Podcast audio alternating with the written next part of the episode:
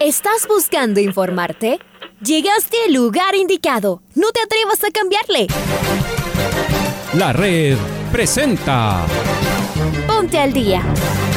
Información deportiva al instante sobre la actualidad de los equipos ecuatorianos muchos goles y el drama que tanto disfrutamos. Los albos se pusieron en ventaja con doblete de Adolfo Muñoz. La Libertadores Femenina cuenta con sus 16 equipos. Con la conducción de los periodistas de la red, Raúl el Profe Chávez y Andrés del Pichón Villamarín. Mucha información que contarles aquí en 102.1 FM. El microciclo de la selección que arranca el día de hoy.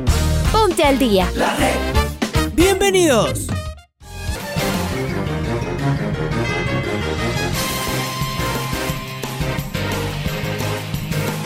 Amigos, amigas, hola, hola, ¿qué tal? ¿Cómo les va? ¿Cómo están? Tengan ustedes muy, pero muy buenos días. El placer de poderlos saludar. Aquí estamos en la primera edición del noticiero al día de la red. Al fin llegó el viernes y nosotros los vamos a acompañar en el transcurso de estos minutos en la antesala, la primera luz de la red, para darles a conocer todos los detalles que se han eh, generado en las últimas horas, tanto en el deporte nacional e internacional. Viernes 19 de noviembre del 2021. Les saluda Andrés Villamarín Espinel en compañía de Raúl Chávez. Está Paola Yambay en los controles. Bienvenidos, bienvenidas a este espacio informativo. ¿Cómo te va, Rul? Fuerte abrazo. ¿Qué tal, Andrés? ¿Qué tal? Amigos, amigas, bienvenidas, bienvenidos al Noticiero del Día en su primera edición, cerrando esta semana laboral. Arrancamos de inmediato con los titulares.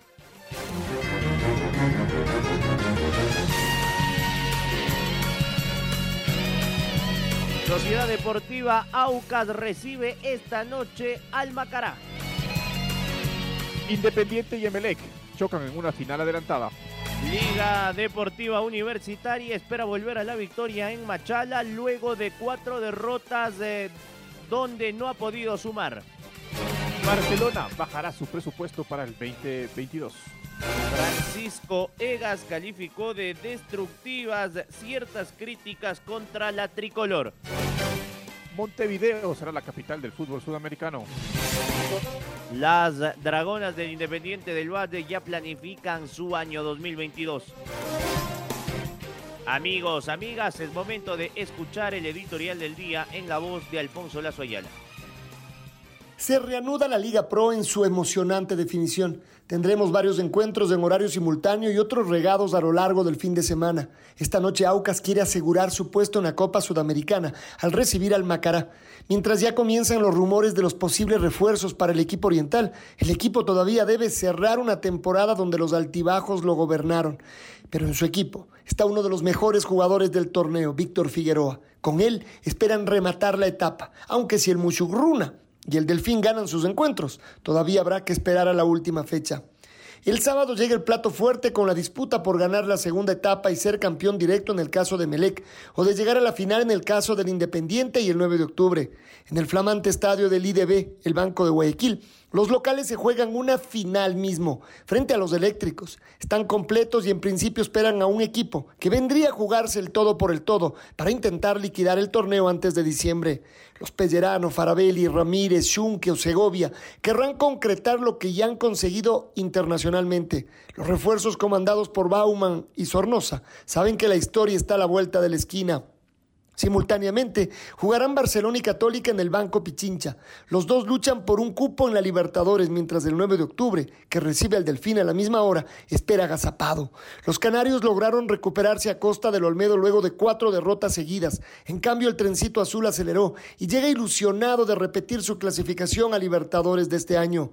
Este cotejo lo tendremos íntegramente en los canales virtuales de la red para no perderse un solo detalle. El domingo juega Liga en Machala para tratar de mejorar su imagen final del torneo. Los locales se juegan su permanencia en la Serie Lo mismo hará el Manta cuando reciba al Olmedo y el City al visitar al Muchugruna, que necesita sumar para quedarse en Sudamericana. Mucho drama en estos cotejos. Como un bocado de fútbol internacional tendremos la final entre brasileños de la Copa Sudamericana el sábado a las 3 de la tarde, justo en la antesala de un nuevo aniversario de la Sudamericana del 2009 conseguida por la U. Así, la definición ya comienza le invitamos a que nos acompañe con los relatos más emocionantes, precisos y rigurosos de la red, la radio que siempre está. Esta noche, a partir de las 19 horas, en el Gonzalo Pozo Ripalda, se jugará el inicio de la fecha número 14 de la segunda etapa del Campeonato Ecuatoriano de Fútbol. Para el día de mañana, a partir de las 19 horas, Barcelona frente a la Universidad Católica en el Banco Pichincha, Independiente del Valle frente al Club Sport Emelec en Chito Gijón y 9 de octubre en el Alberto Spencer ante el Delfín. El domingo también horario unificado, pero a las 3 y media de la tarde, Mushugurruna frente al Guayaquil City en Echaleche, Manta frente al Centro Deportivo Olmedo en el Jocay y el Orense en el 9 de mayo ante Liga Deportiva Universitaria. La jornada se cierra este lunes 22 de noviembre en Ambato a las 19 horas cuando el técnico universitario rivalice ante el Cuenca. Sociedad Deportiva Aucas, dirigida por Héctor Viroglio, ha aprovechado esta semana para recuperar a jugadores y alistarse para la recta final de la temporada. El objetivo es consolidar su pase a la Copa Sudamericana del próximo año. Estamos con Maite Montalvo, nos va a ampliar los detalles. May, buen día. ¿Qué tal Andrés y Raúl? Un fuerte abrazo para ustedes. Tengo noticias sobre Aucas que abre la fecha 14, la penúltima de esta eh, Liga Pro de la temporada 2021, jugando justamente frente al Macará. Durante la semana, Héctor Vidoglio en rueda de prensa ha resaltado que esta segunda etapa en particular ha ayudado mucho al equipo oriental para poder encontrar equilibrio.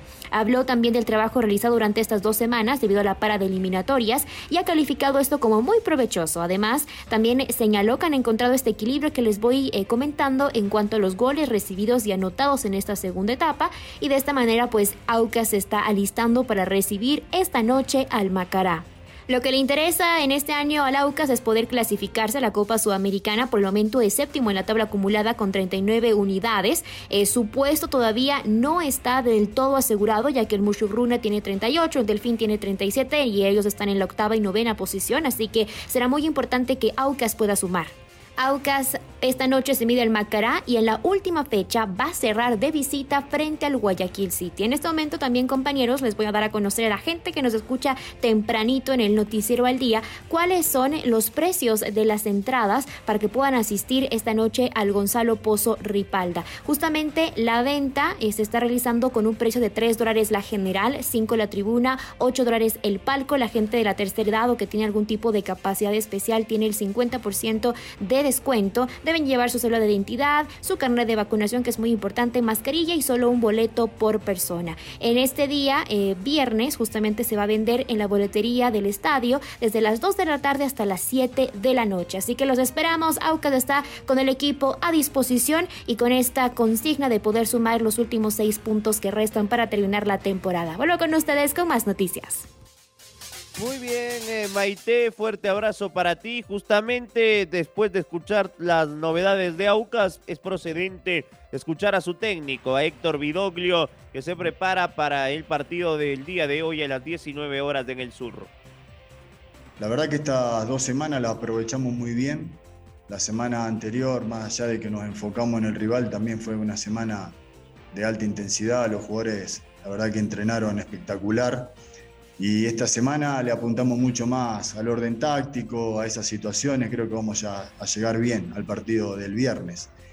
Y los partidos siempre hay que jugarlo. Obviamente que eh, me, parece, me hubiese parecido lo más lógico que todos hubiésemos jugado al mismo horario, lo que, estábamos, lo que estamos peleando Copa Sudamericana, pero no es algo que, que nos desenfoque. Realmente estamos muy metidos en el partido, al grupo lo veo muy unido, muy bien. Así que me parece que vamos a llegar de, muy buena manera para tratar de terminar este último partido de local de la mejor manera posible. Sí, nosotros creo que en esta segunda etapa hemos encontrado un equilibrio. El equipo ha recibido mucho menos goles que en la primera etapa. Eh, en casi todos los partidos hemos hecho goles. Hubo eh, algunos partidos, creo que una seguidilla de dos partidos donde no hicimos goles, pero, pero creamos situaciones de goles.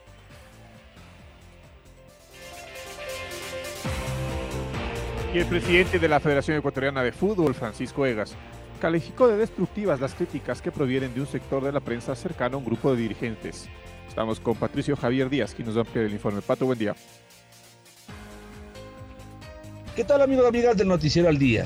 En diálogo con el programa Jornadas Deportivas de Radio La Red, el presidente de la Federación Ecuatoriana de Fútbol destacó el trabajo de Gustavo Alfaro, técnico de la selección ecuatoriana, que ha conformado un grupo lleno de jugadores jóvenes quienes transitan con éxito el camino de las eliminatorias rumbo al Mundial del Qatar.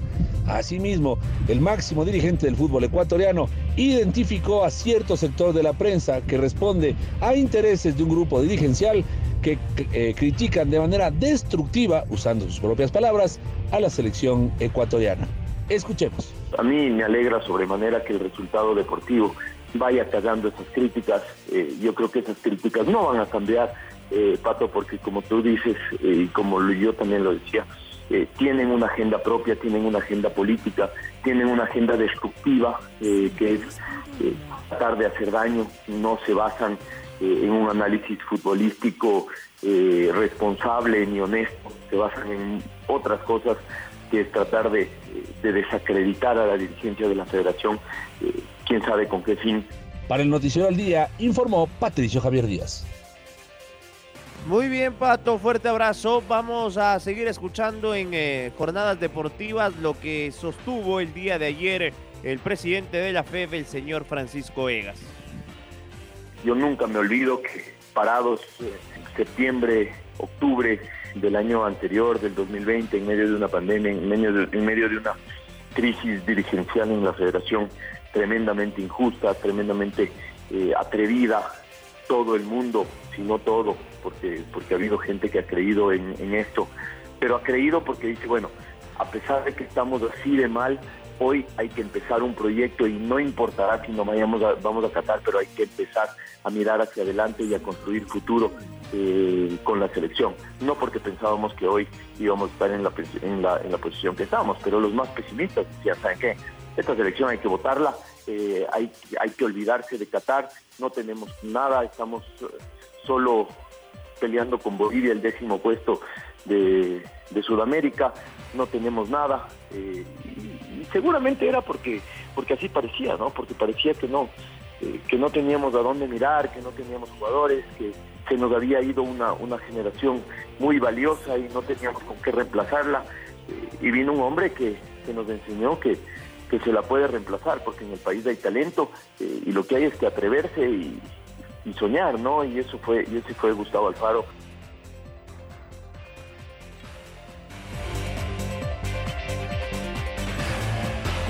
La dirigencia de Barcelona, luego de haber mantenido algunas reuniones internas, ha decidido que el presupuesto para el 2022 bajará en un porcentaje considerable, aunque no se ha dado a conocer el mismo. Las negociaciones con algunos jugadores han comenzado. La crisis económica, el déficit que tienen y la pandemia han forzado a tomar estas resoluciones. Además, el pago de Gol TV, que no está siendo puntual, y lleva varios meses de retraso. Ante esto, algunos jugadores no seguirán en el equipo, solo esperan que finalice el año y darán a conocer los nombres. De igual manera, no habrá contrataciones rimbombantes como en otras ocasiones, según su presidente. Dejamos Barcelona y vamos con Liga. El eh, técnico Pablo Marini en conferencia de prensa dio declaraciones respecto al futuro, a la lesión de Gavarini y de Sebastián González, entre otros detalles. Acá las palabras del eh, DT de Liga.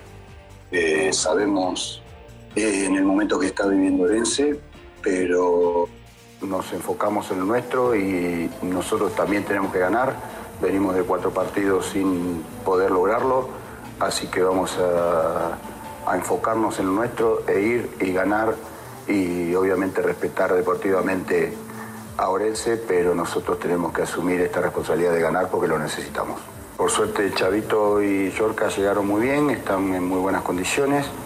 Eh, Luis Amarilla no, viene todavía con una molestia en la planta del pie, que requiere tiempo de recuperación, es muy difícil que pueda estar.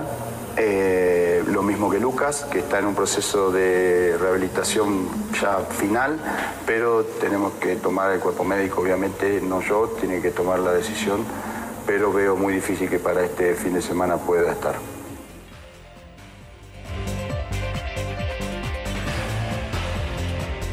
Y es momento de escuchar a Ismael Rescaldo, director técnico de Melec, previo a su juego frente a Independiente del Valle del día de mañana. Las declaraciones del técnico eléctrico.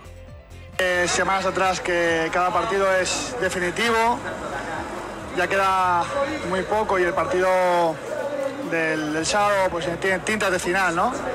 Ya partido decisivo que tenemos que ganar para seguir con aspiraciones de llegar a la segunda etapa. Sí, ha venido haciendo una segunda etapa muy, muy regular, un equipo muy versátil, con muy buenos jugadores en todas sus líneas. Eh, creo que han venido mejorando muchísimo este, este segundo eh, parte del campeonato y bueno, tendremos que exigirnos al máximo, hacer un partido muy completo, estar muy concentrados, tener contundencia, ser sólidos y también cuando tengamos la posibilidad de disponer del balón, pues hacer daño también. No, apenas son unas horas. Eh, hemos tenido toda la semana para trabajar, excepción de los, de los jugadores de la selección que llegarán ya el día de mañana y bueno, ya llevamos ya muchas, muchas sesiones de entrenamiento con el equipo y, no, no ha alterado apenas el, que se juegue el sábado. Las palabras de Rescalvo, el técnico del Club Sport ML. ¿Qué partido tenemos el sábado en Chillo Gijón? Impresionante. Hablando de Chillo Gijón, vámonos hasta allá. Vamos a la tienda del Independiente del Valle, donde fue encargado de forma oficial, eh, asumió el cargo de gerencia deportiva el señor Roberto Arroyo, que hizo un trabajo en inferiores notable. Se lo merece Roberto, lo escuchamos. Sí, bueno, la, parte deportiva es, es bastante casi del, fin de semana. Es ir planificando poco a poco. Claro que tenemos objetivos a mediano y largo plazo, como ya retomar el próximo año los torneos internacionales de las formativas, que eso nos ha caracterizado desde hace ya siete años y es muy importante para el desarrollo de los jugadores. Empezando por la participación en Libertadores Sub-20, que somos actuales campeones defensores eh, bueno, el primer equipo, como todos saben, este día sábado tenemos nuestra, nuestra final propia para poder llegar a esa final tan ansiada del campeonato nacional. Y también eh, temas pendientes como, como poder llegar a una Libertadores femenina con el equipo de, las mujeres. Así que son muchas cosas que, tú te vas planteando en, el, en la semana a semana. Este sábado empiezan las semifinales también de los torneos sub-16 y sub-18 eh, y ahí estamos presentes, entonces el, trabajo sigue apuntando a, a, desarrollar una mentalidad ganadora en todos los jugadores.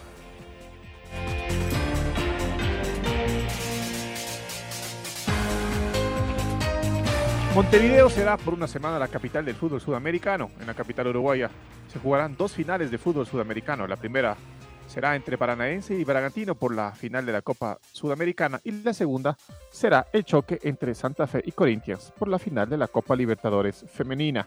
Carlos Edwin Salas nos amplía la información. Chaca, buen día. Gracias, saludos cordiales compañeros, amigos, un gusto.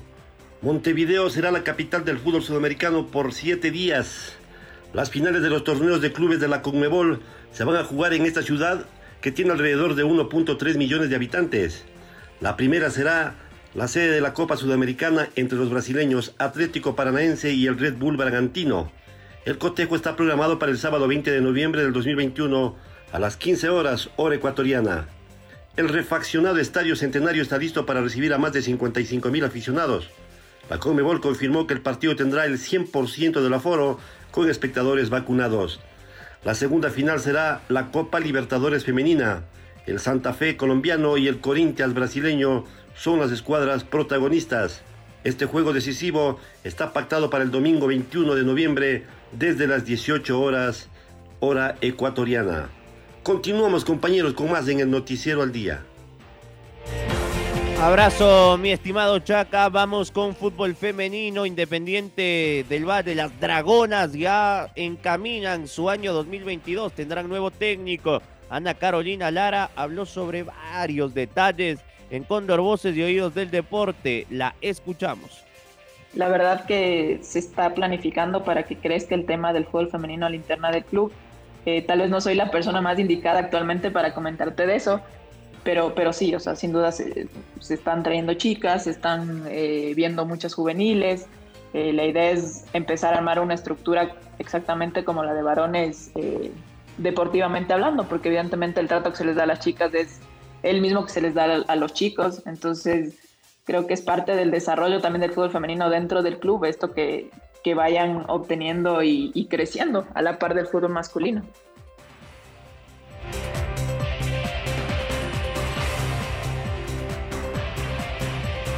Y es momento de escuchar a Joaquín López, quien habla de la competencia de montaña en Perú, donde rompieron varios récords. Así que bueno, fuimos a Perú, rompimos todos los récords de velocidad. Justo le decía a Freddy que es como los récords que hace Carl Egloff de subir el Cotopaxi en el menor tiempo posible. Esto es lo mismo, pero en una ruta establecida de punto a punto, ¿no?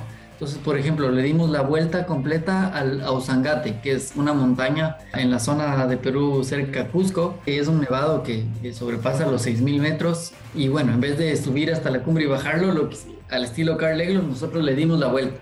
Entonces fueron 60 kilómetros aproximadamente. E hicimos lo más rápido posible. Ahora ya no me acuerdo exactamente el tiempo, me parece que fue un poco como 5 eh, horas algo eh, pero bueno, hicimos varios picos de 5000 metros, ¿no? O sea, dando la vuelta completa a este, a este monte, ¿no? Y así un poco esa fue la tónica de los siguientes récords también. Interesante, ¿ah? lo de Joaquín López. Vamos a presentar en el cierre el gol del recuerdo. El gol del recuerdo.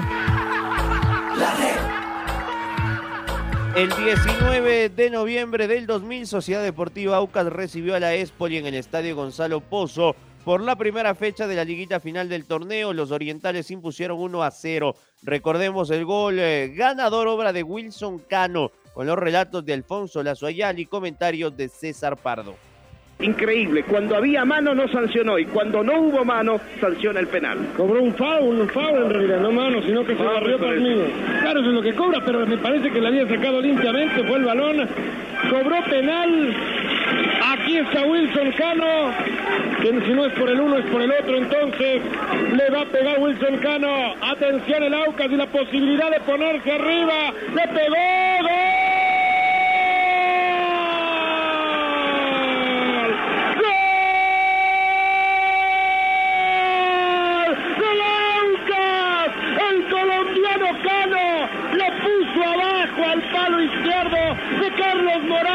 Se estiró pero no llegó. Se las vallas.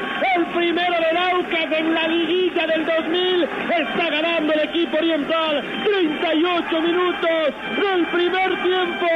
Y soñar es fácil con esa camiseta amarilla y roja del Aucas. Bien ejecutado la falta penal que para mí no existió. La primera sí hubo una mano, luego de un remate me parece que fue del mismo Cano.